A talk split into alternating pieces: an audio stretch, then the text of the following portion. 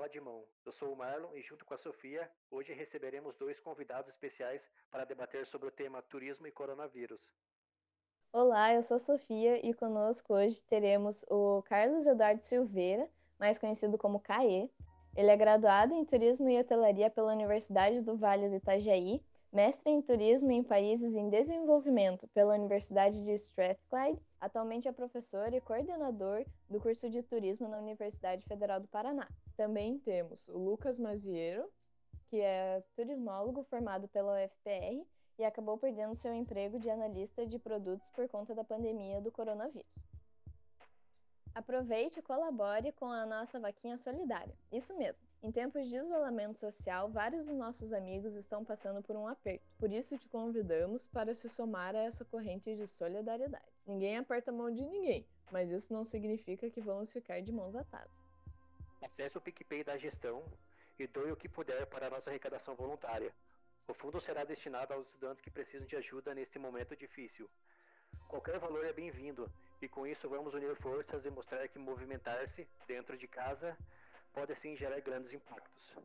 Por favor, mandem opiniões, sugestões e participem dos nossos podcasts. Nosso e-mail é caturismofpr@gmail.com ou pelo Instagram cat_ufpr. A gente inicia essa, esse bate-papo perguntando para o Lucas o que você fazia como analista de produtos na área do turismo. Oi, saudações a todos, ao Marlon, à Sofia, professor Caê. É um prazer estar aqui é, compartilhando a minha experiência com vocês. Bem, é, o que um analista de produtos faz? Analista de produtos em uma operadora, né? O analista ele desenvolve, desenvolve produtos turísticos para comercialização. No meu caso, eram os pacotes nacionais. Então, juntava valor de aéreo, hotel, traslados e passeios, juntava num, no pacote, né? E, e lançava para o mercado. Além disso, um analista é, faz negociações com, com os fornecedores, é, desenvolve campanhas de vendas, representa a empresa em eventos ou programas de capacitações, os PROCAPs, e organiza capacitações para as equipes internas e também para os agentes que são os clientes das operadoras. É, além disso, eu supervisionava os materiais de divulgação para os clientes. Então, depois que montava o pacote, ficava o pacote, organizava as informações que pertinentes, né? E passava para o marketing e depois aprovava, ia para gráfica, né, em caso de materiais impressos, ou enviava via e-mail marketing para os nossos clientes. Essa, essa função né, me proporcionou diversas oportunidades de viagens, eventos, conhecer o trade, né, a parte da hotelaria, os receptivos, outras operadoras. Então, é, foi uma experiência bastante enriquecedora, tanto nos aspectos profissionais como também nos pessoais.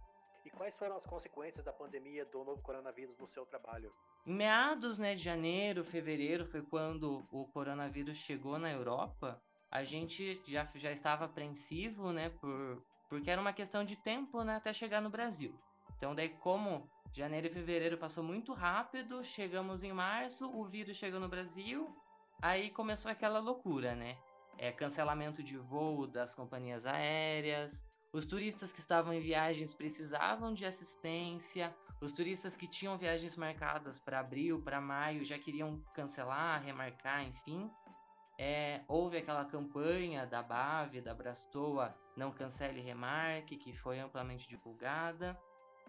É, cada companhia teve seus protocolos de cancelamento, aí era informação nova todo dia, então a gente sempre teve que estar tá se atualizando e recebendo essas informações para a gente poder passar para os nossos clientes.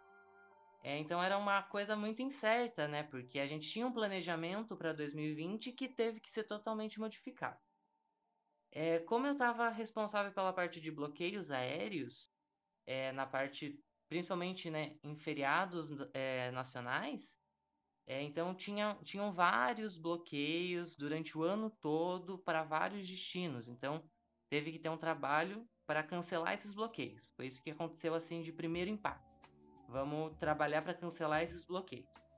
E daí entra toda aquela questão de negociação, companhia aérea, operadora, Enfim, a questão do crédito acabou se tornando muito comum, porque como a gente já tinha pago, é, acabou sendo uma, uma forma encontrada na época para reutilizar esse, esse crédito, né, esse valor já pago, no futuro. Na época, que era março, a gente acreditava que ia ser agora em setembro.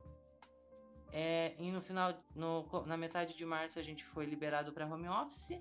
Então daí eu tive que voltar, depois né, que foram cancelados todos os bloqueios, voltar na parte de desenvolver produtos a partir de setembro até novembro.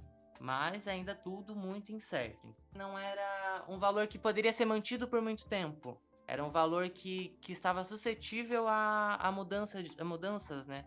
É, valores de hotéis, valores de, de tarifa aérea mesmo, que já era flutuante, acabou é, se incrementando nesse, nesse período. É, no final de abril, que daí eu tive a notícia, né? Me informaram do desligamento e daí foi aquela parte, aquela coisa, né? Ninguém espera que, que vai ser demitido, mesmo sabendo de toda a situação, né? Compreendi, lógico, mas foi bem impactante. É, e várias empresas né, do turismo, infelizmente, tiveram que seguir esse caminho de demissões em, em massa, né? Agora vamos com uma pergunta para o Caê, que é Quais são as perspectivas dos pesquisadores na área do turismo para os próximos meses e ou anos? Então, pessoal, queria agradecer de novo o convite para conversar com vocês e sobre um tema que é, tem sido tão importante para a gente e vai ser nos próximos meses e talvez até anos mesmo, né? É, o que a gente percebe por enquanto são tentativas de comparar essa crise com outras crises. A gente já teve outras situações de pandemia é, que influenciaram muito o mercado em, em diversas áreas, não só em turismo. Possivelmente essa tem características muito próprias por causa da dimensão que tomou realmente. E a dimensão que tomou, tomou por causa das características do mercado atual. Né? A capacidade que a gente tem de espalhar doenças pelo planeta é muito maior hoje em dia. Então, ainda que a gente perceba uma, é, comparações com a própria é, gripe espanhola, né, que foi do, do, início do século passado, e que tomou proporções imensas também para aquela, aquela ocasião, a mobilidade das pessoas foi, é, foi muito diferente naquele período. Então, o que a gente prevê para os próximos meses é tentar entender qual é o impacto dessa é, dessa doença, dessa pandemia, na atitude das pessoas em relação ao turismo, em relação ao consumo, aos seus hábitos de vida e as novas formas de, de encarar o tipo de consumo que elas têm. É, vem se falando muito sobre o novo normal, sobre a volta à normalidade. É difícil considerar que a gente volte a uma normalidade que a gente tinha antes. Toda grande crise, todo grande impacto gera mudanças que são é, perenes. Né? A gente tem falado sobre isso, a gente tem discutido entre alguns colegas sobre a comparação com elasticidade mesmo, elasticidade de borracha, aquela que a gente que a gente estuda em física, né? Ah, os corpos elásticos eles vão até determinado ponto, sem deformar. Então, crises que a gente achava que eram gravíssimas, como aconteceram em 2008, como aconteceram em 2012, é, o setor de turismo sofreu um impacto grande é, e com a elasticidade, como se fosse matéria mesmo, aquilo foi pressionando. Quando, quando a força parou de agir, voltou ao normal ou voltou próximo do que era. Claro, é, depois é, de, do 11 de setembro, a gente já não carrega mais líquido em grande quantidade nos aviões. Se as pessoas pararem a gente no raio-x, a gente não tá mais, não se assusta mais. Ninguém faz o escândalo por tirar um sapato no, no aeroporto. Então, é, algumas coisas mudam, mas não do tamanho que isso vai acontecer agora. Então, o que a gente percebe é que os próximos meses e os próximos anos vão dar o tom de uma tentativa de compreensão dessa, dessa mudança é, tão pesada que essa que encarar uma doença desse tipo trouxe. Mais do que a doença em si, é a possibilidade disso, que isso aconteça em qualquer momento. Tá? Então a gente tem uma perspectiva de atenção maior a coisas que a gente não prestava tanta atenção antes, né? como maçanetas, né? Como coisas que a gente, botões que a gente aperte em vez de, de se aproximar, como filas, como distanciamento, como lugares, ambientes fechados, como aviões, ou ambientes abertos, é, com muito tráfego de pessoas. Então, as novas possibilidades de pesquisa vão ser é, pulverizadas nas mais diversas áreas, mas sempre tentando entender como é que vai ser o impacto disso para nós, né, na nossa atividade, na mobilidade das pessoas e na capacidade que elas tenham de restringir as suas ações de lazer. Ele mencionou a palavra atitude. Professor Caíra, você acha que a atitude é da, das pessoas tende a mudar em um destino turístico agora? Ou, se, se sim, como que seria essa mudança? Eu acho que a atitude das pessoas em relação à vida vai mudar eu não quero se parecer assim, é, filosófico ou, cata, catastrófico, mas pensa bem. É, o que nos diferencia enquanto país é a nossa amabilidade, vamos dizer assim. Né? Porque a gente se orgulha de ser afável com estrangeiros e, e entre nós mesmo. É, a gente, é, os, os, amigos estrangeiros dizem que nós somos muito táteis, a gente se encosta muito, né? E isso, das primeiras coisas que a gente tem que se controlar, eu não sei como é que é a sensação de vocês de bater cotovelos com os amigos, mas eu não acho isso normal. Eu não acho isso natural. Então, essa atitude já é um, ponto chave de dizer assim, como é que você mantém distância das pessoas que você ama, que você gosta ou que você quer estar perto. Tá? Então, em relação a conhecidos, a gente está assim. Imagina em relação a forasteiros, em lugares pequenos. Até o fato de alguém chegar na janela de um carro e dizer está precisando de ajuda, quer alguma informação, tempos atrás seria um ato de ser bem-vindo. Mas hoje você chega numa, numa comunidade rural, por exemplo, uma, ou numa cidade pequena, como eles estavam mostrando esses dias, Urupema, na Serra Catarinense, que não teve nenhum caso de Covid. Mas as pessoas param os visitantes no trevo e vão com o termômetro perto para dizer assim: tudo bem, vamos ver se você é bem-vindo ou não, né? Então, a atitude em relação às pessoas que estão recebendo já é diferente. E quem está, quem está sendo recebido também já, já fica em dúvida. Se a pessoa vier com um termômetro, mas sem máscara, por mais que eu saiba que é um lugar que não tem, que não tem Covid, eu vou ficar pensando, mas espera aí, como é que, quem me garante que essa pessoa é daqui ou que essa pessoa não tem não tem uma doença ou que não vai me transmitir nada ou... então assim a gente a gente está num nível de desconfiança que parece que está mudando, parece que estão instalando um software novo na gente. Mesmo. Parece que a gente está passando uma, um, por uma atualização daquelas que trava HD mesmo, sabe?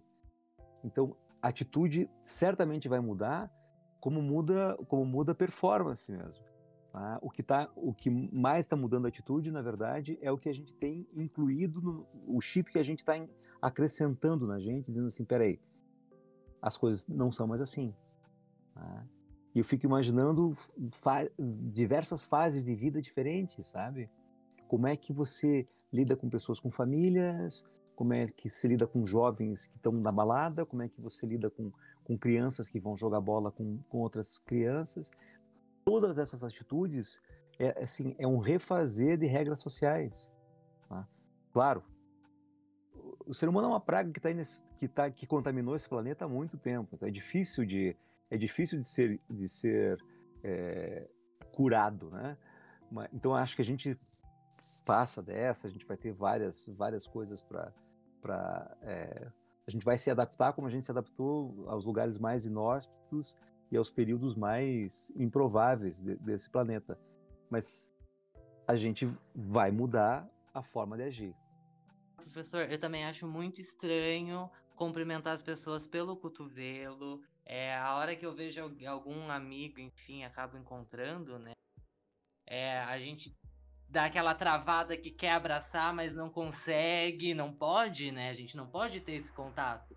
Então, eu também acho muito estranho e realmente a atitude das pessoas vai mudar até na, na nossa convivência mesmo de ir no mercado e enfim, na própria universidade, vai mudar, eu acho que muito. Vai, vai ser necessária né, essa mudança de, de hábitos e de atitudes para que a gente consiga mesmo sair de uma melhor forma de depois que tudo isso passar. E mas a gente não consegue fazer sozinho, né? A gente, a gente precisa do outro fazendo também para para valer a pena, né? Duas situações que eu me lembro dessa, Lucas, assim, concordando plenamente com você. Quando me caiu a ficha dessa é, de que isso era grave, de que isso era sério, porque a gente a gente levou um tempo de negação mesmo, assim, né? De pensar, será que não estão exagerando? Será que isso é verdade? Será que será que é isso tudo, né? Me lembro assim de, é, eu, eu, sempre fui muito é, tátil, né? Sempre fui muito de encostar nas pessoas. E, aí me lembro de chegar numa reunião na universidade assim, dois ou três dias antes de, de, de é, o calendário. Eu fui numa reunião num setor de pessoas que eu não conhecia, não, não, a gente não usava máscara ainda, né? E, mas eu me lembro de chegar, de parar na porta, olhar as pessoas de longe, dizer, boa tarde, tudo bem? Eu não vou cumprimentar ninguém por educação. né? Então, é a primeira, o primeiro choque de você dizer, antes você iria lá, apertaria a mão, daria abraço, trocaria beijos, né, coisa de e você para e não faz mais isso. E a outra é quando eu olho as pessoas chegando de máscara nos bancos, por exemplo. Já pensou se você fosse entrar de máscara num banco em fevereiro? Né? A porta travaria, chamariam polícia, não sei o quê. Então, como as coisas foram se, se adaptando e como a gente foi se adequando rápido a essa realidade. E claro, a gente sempre vai ter as pessoas que não vão aceitar, ou que não vão se adequar, né? os titãs que não vão se adaptar, né? Sempre vai ter isso, mas no geral as coisas vão sendo assimiladas, né? E hoje em dia você antes você passava na rua e via uma pessoa de máscara, você ficava pensando se aquilo era exagero, se não era. E aí hoje você vê um tigrão com o nariz para fora da máscara e diz, pô, cara, que planeta que esse cara vive? Como as coisas mudam de, com rapidez, né? Aí, você acha que o turismo, tanto na esfera doméstica quanto na internacional, vai precisar de incentivos e estratégias de marketing ou os fluxos vão voltar ao normal sozinho? Eu pensei muito sobre isso, sabia, Sofia? E fiquei. É, é, é, essa é uma questão que me. que me pega bastante. Porque quando a gente pensa em, em marketing, existe uma tendência natural nas pessoas de pensar assim: ah, marketing tem a ver com divulgação. E, e assim, durante muitos anos convivendo com a Juliana, que sempre teve muita ligação com marketing, eu aprendi muito sobre marketing por osmose, né? E uma das coisas que mais me pega em relação ao marketing é considerar assim, ó, tá? a gente vai ter que mudar o marketing desde o começo, desde a concepção de produto, que eu acho que é o nosso grande gargalo. A gente a gente não tem um produto que a gente diga assim, ó, quais são os elementos que a gente precisa mudar para que isso seja mais viável ou menos viável. No seguinte sentido, é, mundo afora, a gente é, tem se dito que o turismo internacional tende a ser substituído pelo turismo doméstico, principalmente regional, de carro, né, e em lugares que as pessoas confiem, aquela, o, que, o que o pessoal da MAPI chamou de turismo de afeto. Né? Agora, quais são os lugares que a gente confia? A gente realmente vai precisar de auxílio para que a gente consiga transmitir confiança. E aí, nesse sentido, só transmitir confiança não é suficiente. Porque se você tem é, se você consegue transmitir confiança e alguém pisa na bola e tem, um, e tem dois, três funcionários ou quatro ou cinco turistas que não foram testados e um hotel, por exemplo, contamina muita gente, você é, coloca em desgraça um destino inteiro. Então, para além do fato da gente se mostrar confiável, a gente vai ter que se tornar confiável. Então, sim, vamos precisar de ajuda e eu acho que a gente vai precisar de bastante ajuda. eu acho, inclusive, que talvez esteja aí. A gente está num período assim muito é, sombrio, né, tenebroso, pensando, nossa, o que vai acontecer com nossa área, nossa profissão? E olha, eu acho assim que se, se existe uma oportunidade que turismólogo tem nesse momento, é saber lidar com o produto, é saber criar ambientes em que as coisas sejam levadas a sério. Então, o que eu acho que vocês têm pela frente aí é conseguir lidar com, com um ambiente em que as pessoas se sintam acolhidas, seguras e que possam é, divulgar isso. Então, mais do que divulgação em termos de publicidade, eu acho que a gente vai se basear na confiança das pessoas. E confiança das pessoas é boca a boca, confiança das pessoas é longevidade de credibilidade. Né? É, citando a Juliana de novo, assim, ela que sempre comenta, né, que é, todo destino projeta uma imagem. Todo destino projeta uma imagem. Né? Seja por negligência, seja por intenção. O nosso problema reside no fato de que a nossa imagem tem sido transmitida não intencionalmente, pelo contrário, a gente tem sido alvo de reportagens, de, de chacotas, ou de, de, de informações no exterior de descrédito, assim, como a gente tem lidado com essa crise. Então, se existe alguma coisa de que governos possam fazer e que estruturas é, grandes podem fazer, é melhorar a nossa estrutura para que a gente tenha, para que a gente possa dizer assim, não, peraí, a gente mudou, agora a gente acha isso, age dessa forma, os nossos protocolos são esses, ou adotamos protocolos de tais lugares. Então, o que a gente precisa é realmente fomentar credibilidade. Aí, nesse sentido, um ciclo inteiro de marketing, sabe? Complementando um pouquinho o que o professor falou, é, isso vai, vai muito da atitude né, das empresas, do governo, das instituições, que o, o turista, o futuro viajante, enfim, ele vai ver quais as empresas é, não, não, não se negaram ao fato do, da pandemia, ou quais as empresas contribuíram com, com formas de dar retomada, né, de ter uma retomada no turismo, de planejamento para o futuro.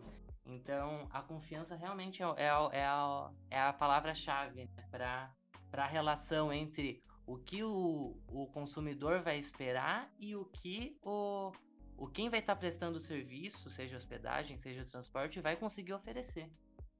Próxima pergunta para você. É, como você espera que seja a retomada do turismo e a sua re, recolocação no mercado de trabalho? Eu acho que ainda no Brasil ainda está muito cedo. Gente, no, no mundo já foram mais de 700 mil, 740 mil pessoas mortas. No Brasil, mais de 100 mil, mil mortes por dia. Então isso é muito triste. A gente parece que esquece que a gente ainda está vivendo uma pandemia. Não tem uma vacina, não tem uma vacinação em massa para uma retomada é, efetiva, né? mas ela já está acontecendo. Já. A gente já vê é, parques abertos, é, já, vê, já vê essa movimentação acontecendo. Mas o turismo ele é feito de contato de pessoas, né? deslocamento de, de pessoas para outros lugares. Mas sobre a retomada em si. As empresas que se, se utilizaram de estudos, de, de projeções, é, se adequar aos protocolos de segurança, elas já saíram na frente. Então, é, quem pensou é, como aplicar o, os protocolos, seguir os protocolos, então já, já, já ganham pontos, né? Digamos assim. E essa, esses estudos e projeções estão todas na internet. Então é algo que é do planejamento próprio de cada, de cada empresa, de cada organização. É, mas são muitos fatores né, que vão influenciar nessa retomada e também não vai ser em todos os segmentos e não vão ser em todas as localidades também. É, como o professor já comentou do turismo regional, vai ser algo que vai, vai ser. Eu acho que excursões também, viajar para uma cidade vizinha, viajar para um lugar mais próximo. É, no turismo corporativo, eu acho que também já está crescendo alguma coisa. mas talvez um pouco diferente, porque houve né, essa, essa inclusão do virtual na parte de, de negociação, videoconferências, reuniões. É, vejo a parte de turismo de bem-estar, que agora, agora como nós estamos realmente nesse momento tenebroso, nesse momento triste, né? É uma situação realmente muito triste. Então, quando as pessoas forem viajar novamente, elas vão querer relaxar, vão querer descansar, vão querer se sentir bem. É, turismo de natureza, ao ar livre, fazendo caminhadas, né? Junto, junto com a parte de bem-estar. E eu vejo também a visita a familiares e amigos como uma das formas de retomada. Porque a gente tá com saudade das pessoas que a gente ama. A gente quer voltar a ver essas pessoas. Então, eu acho que isso vai ser bem motivador para as pessoas viajarem. Mas isso, o que, que vai incluir, né? O que, que vai ser importante? As seguranças, os protocolos de higienização, as políticas públicas. É, um exemplo, né? O selo de turismo seguro, turismo responsável. É, as medidas né, que essas empresas, os hotéis vão utilizar, tendo menos contato, como o professor já contou, coisas digitais, cardápios no próprio celular, distribuição de álcool em gel, exigência de máscaras, é, distanciamento entre os clientes, então os espaços têm que ser maiores e, e, e onde fiquem menos pessoas. Né? É, a gente tem o selo de, o, os selos do Ministério do Turismo. Vi que o governo de Pernambuco lançou um, um selo próprio deles de segurança. Tem o Safe and Clean, que é do governo de Portugal, que também está sendo adotado por algumas redes hoteleiras para poder atender né, a essas exigências. É, os turistas, eu vi uma pesquisa da Demanda Pesquisas e Desenvolvimento de Marketing, que diz que 19% dos brasileiros pretendem viajar ainda em 2020 é, e 41% só no próximo ano, né, 2021. Mas que nessa, nessa mesma pesquisa, 70% das pessoas pretendem viajar assim que possível. Então as pessoas estão querendo, elas querem viajar, elas têm esse desejo, né?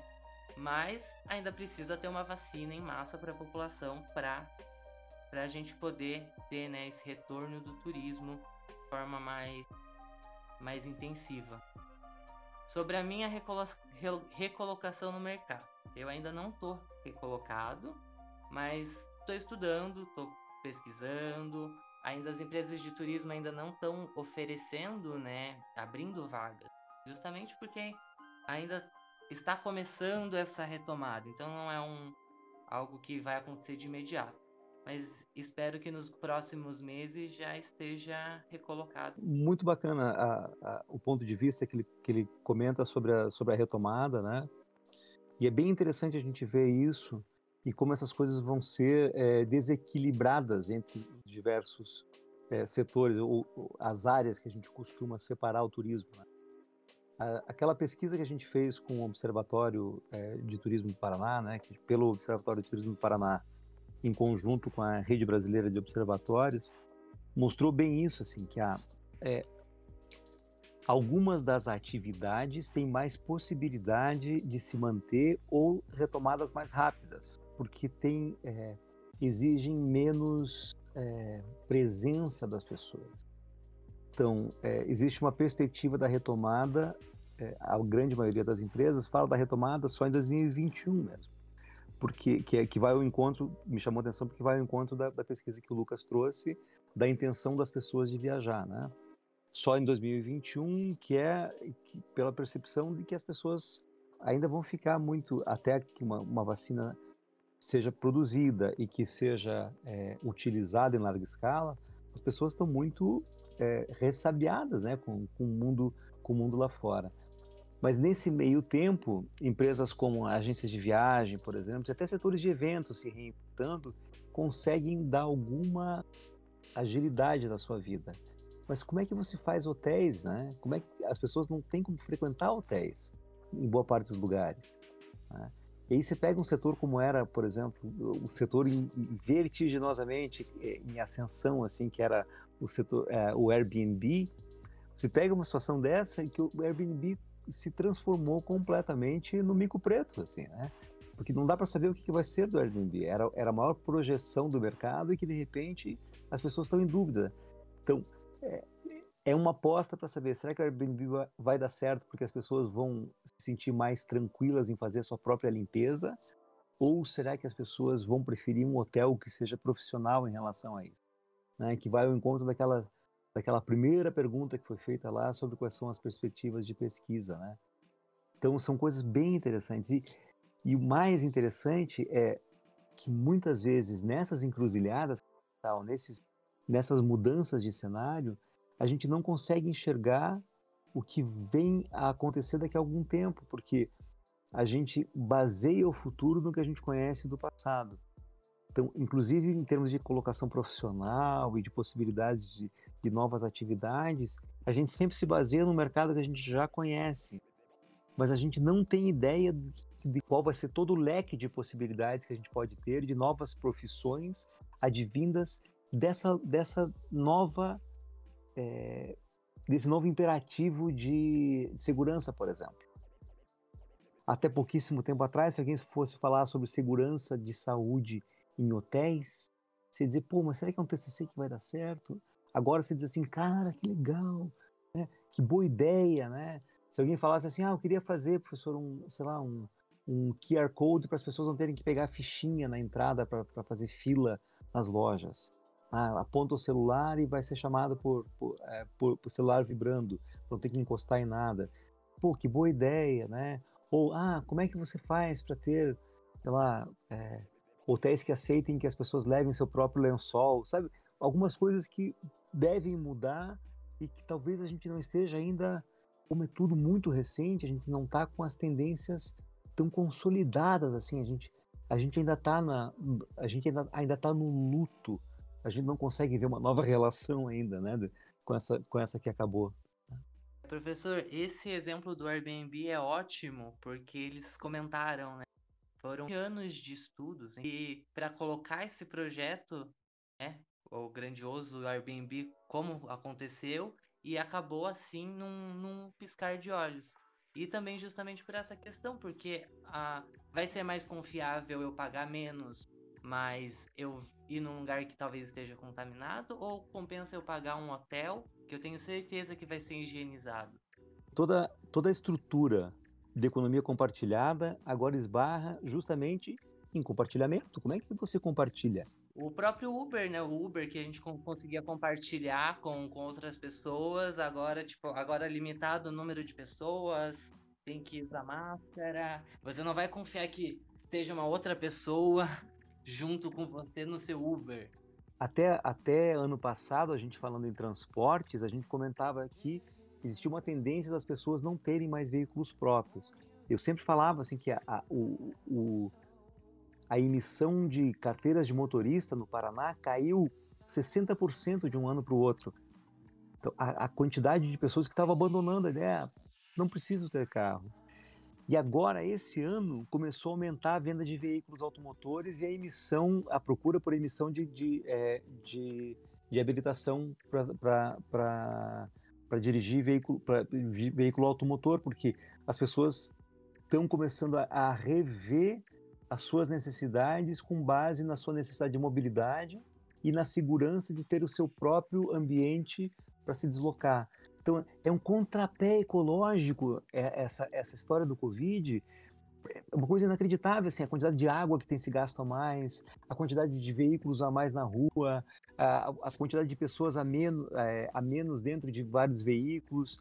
É, a gente está se reinventando e a gente não sabe aonde isso vai, vai, vai desembocar daqui a cinco anos. É, é, um, é uma loucura isso tudo. Seguindo nessa linha de se reinventar, em relação ao papel do governo na promoção das atividades turísticas, como ele pode ajudar financeiramente as empresas a retomar as atividades?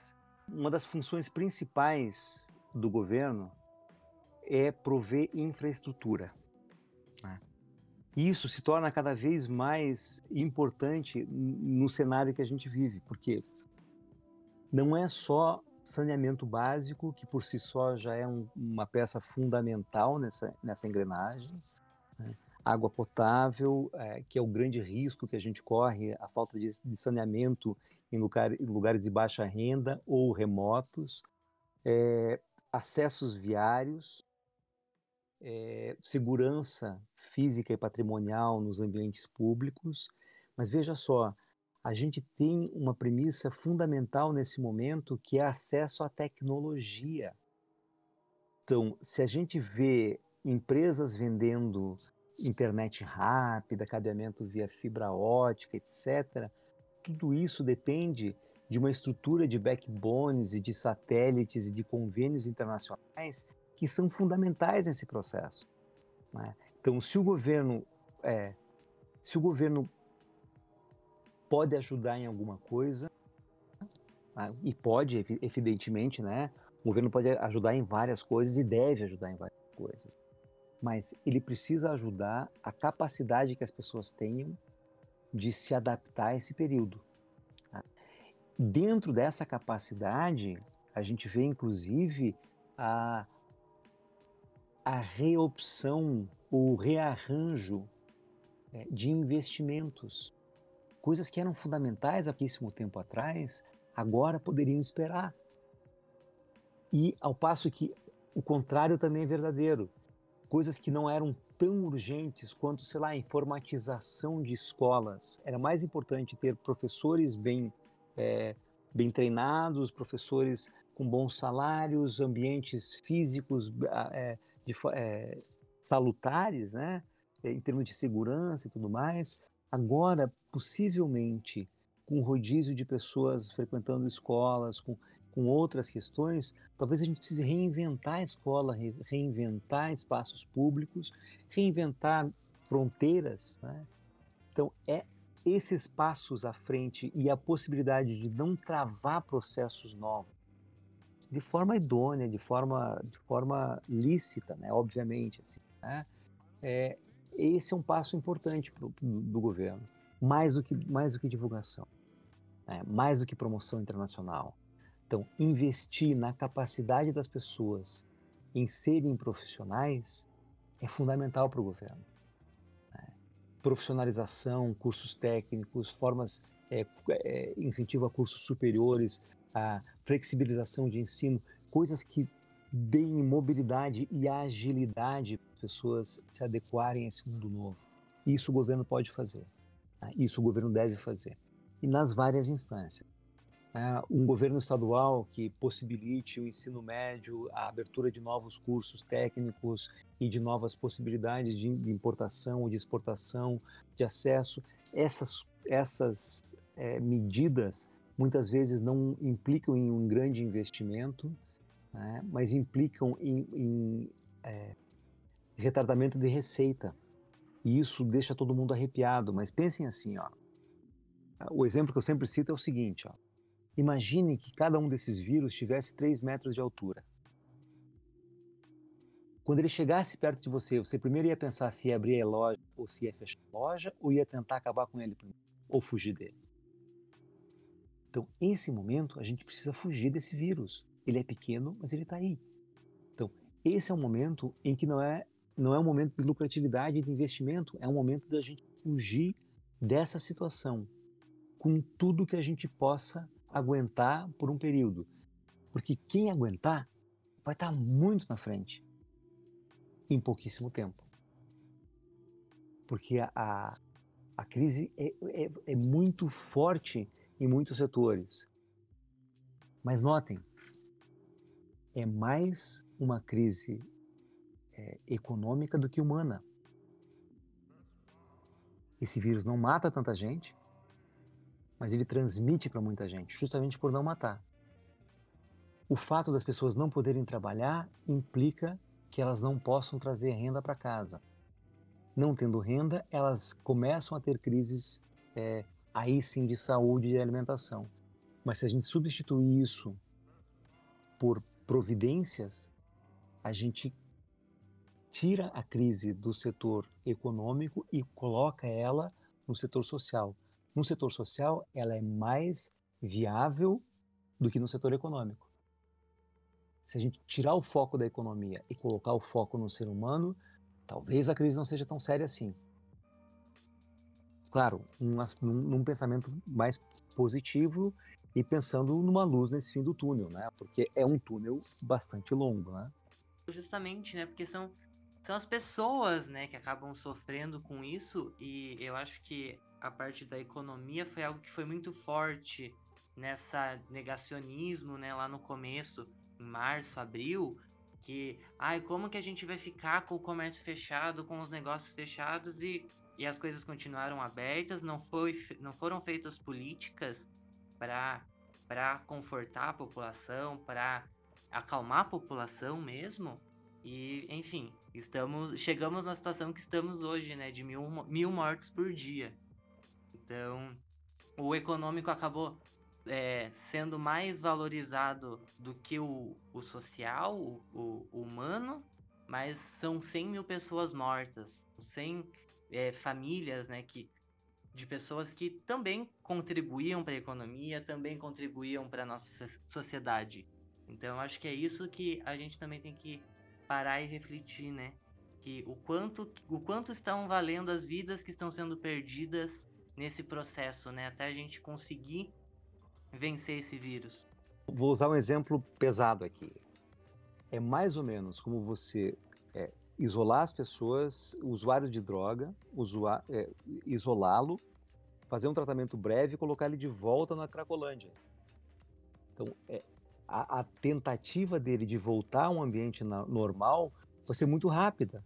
Então, se você isola as pessoas, mas não dá novas perspectivas ou não, ou não entende o mundo do jeito novo, elas vão voltar a lidar com o mundo do jeito que elas lidavam. Né? Então, a urgência dos empresários em relação a abrir a sua empresa, você entende, porque é, é o que eles sempre fizeram. Mas não é o mundo de sempre, cara. E essa é, é, é, é essa é a, a parte mais importante para a gente aprender. Não é mais o mundo de sempre. Então você pega lugares em que levaram as coisas a sério e que levaram e eu tenho que defender aqui, meu Deus do céu, tenho que defender a academia, a ciência, né? Eu preciso, eu, é, isso é óbvio para mim. Eu não, não, tenho como negar que esse vírus existe, que a minha universidade está pesquisando ele, se a, a Organização Mundial da Saúde disse que é uma questão séria, se a Organização Mundial do Turismo prevê os impactos, não posso dizer assim, não, mas espera, será que é tão grave assim? Eu levei um tempo para entendê-lo, mas agora que eu entendo, eu digo, então, é uma coisa grave. Aí você pega lugares como a Alemanha, fechou nove semanas, depois voltaram ao normal, fecham e voltam, fecham e voltam de acordo com a necessidade. Nova Zelândia, né? fechou, fechou. Meu Deus, imagina o tamanho do impacto no turismo na Nova Zelândia se fechar todas as fronteiras, né? Porque ele só tem fronteiras ou marítimas ou aéreas. Fechou, fechou oito semanas, debelaram o problema. 100 dias sem mortes, né? Sem, sem contágios. Aí, contágio agora em Auckland. Fecharam de novo Auckland. Tá? Tem que fechar, tem que fechar, mas o que? A, a população, quando, quando volta à vida, volta à vida parecida com o que era mas todo mundo ciente de que isso é a prioridade. As pessoas são a prioridade. Tá? A economia serve para que as pessoas vivam bem. Se as pessoas vivem mal ou morrem por causa da economia, a economia não faz bem. E, e quem fez economia, fez a disciplina comigo, lembra de eu falando isso, né? Que a economia é uma externalidade humana. Tá? E não é o ser humano que é uma externalidade econômica. É diferente. Tá? O ser humano tem que ser o uh, o, o protagonista do processo. A vida é mais importante. Então vamos para as considerações finais. Se vocês quiserem falar mais alguma coisa, algum complemento, fiquem à vontade. Novamente, né, quero agradecer ao convite do CAT. É, já fiz parte do CAT, então sei como é, é legal com, conversar com, com pessoas né, do mercado, de fora. Eu me sinto muito lisonjeado de estar aqui. É, quero agradecer também ao professor, esse debate que a gente fez, eu acho que vai ser bem enriquecedor para os alunos, para os ouvintes, né? É, quero dar dicas para os alunos, gente, por favor, agora é o momento pensar fora da caixinha, o mercado vai precisar de novas ideias, novas cabeças pensantes. Então, utilizem a internet que vocês têm ao favor de vocês, sejam curiosos, questionem, é, leiam, pesquisem, aproveitem dos professores que, que pesquisam, que estudam também, que eles vão contribuir muito com, com o conhecimento de vocês. E que é isso, né, que vai ser levado lá para frente, agreguem esse conhecimento, porque é a partir disso que a gente vai conseguir transformar o turismo, é, desenvolver o turismo, né, um turismo sustentável que a gente é, acredita, né, e sonha em trabalhar. Quero agradecer vocês de novo, né? Foi tão bom estar aqui, foi é bom conversar sem é, sem amarras também, assim, né? Sem sem ter que pensar em, em, em plano de aula. é, então, assim, agradecer o Lucas pelos insights dele, pela pela e pelas intervenções é, de acupuntura, assim mesmo, né? De, de pegar pontos tão interessantes né, e dizer assim, ó, que assim como a economia é uma atividade humana, o turismo também é uma atividade humana, tem que ser bom para os seres humanos. Tá? Tem que ser bom para a natureza, obviamente, mas como é uma atividade humana, tá? o, nosso, o nosso foco é o ser humano. Sendo uma atividade humana, ele tem que ser o melhor possível para a vida e para os seres humanos. Então, se ele mudar nos próximos anos em função das necessidades humanas, que mude, e o mais legal de estudar essa área é estar preparado para as mudanças que ela traz. Então, é bem provável que o turismo que vocês venham, o pessoal que está na faculdade agora, quando for para o mercado de trabalho, é bem provável que encontre um turismo diferente do que o Lucas estudou ou do que o Lucas foi trabalhar. Mas certamente os seres humanos vão estar tá lá. A necessidade de lazer vai continuar acontecendo e as pessoas vão querer se encontrar e congregar e, e se, e se é, e interagir. A forma como isso vai ser feito provavelmente vai mudar. Já está mudando e deve mudar mais ou se adequar, mas vai continuar acontecendo. A gente vai continuar sendo um, um tipo de bicho social e que depende de lazer para é, se aliviar das pressões do seu dia a dia e esse planeta é bonito demais para a gente parar de viajar em cima dele. tá? Obrigado de novo, viu? Foi muito bom é, conversar com vocês aqui. Tá bom, eu que agradeço pela participação dos dois. Bate-papo muito bom e tenho certeza que os alunos e todo mundo que ouvir vai se inspirar com a fala de vocês. Bom, como o Lucas falou, esse debate vai ser bastante enriquecedor para os estudantes de turismo. E nós do Centro Acadêmico de Turismo gostaríamos de agradecer a presença do professor Caê e a presença do Lucas Mazieiro. Muito obrigado, Diogo. Até a próxima.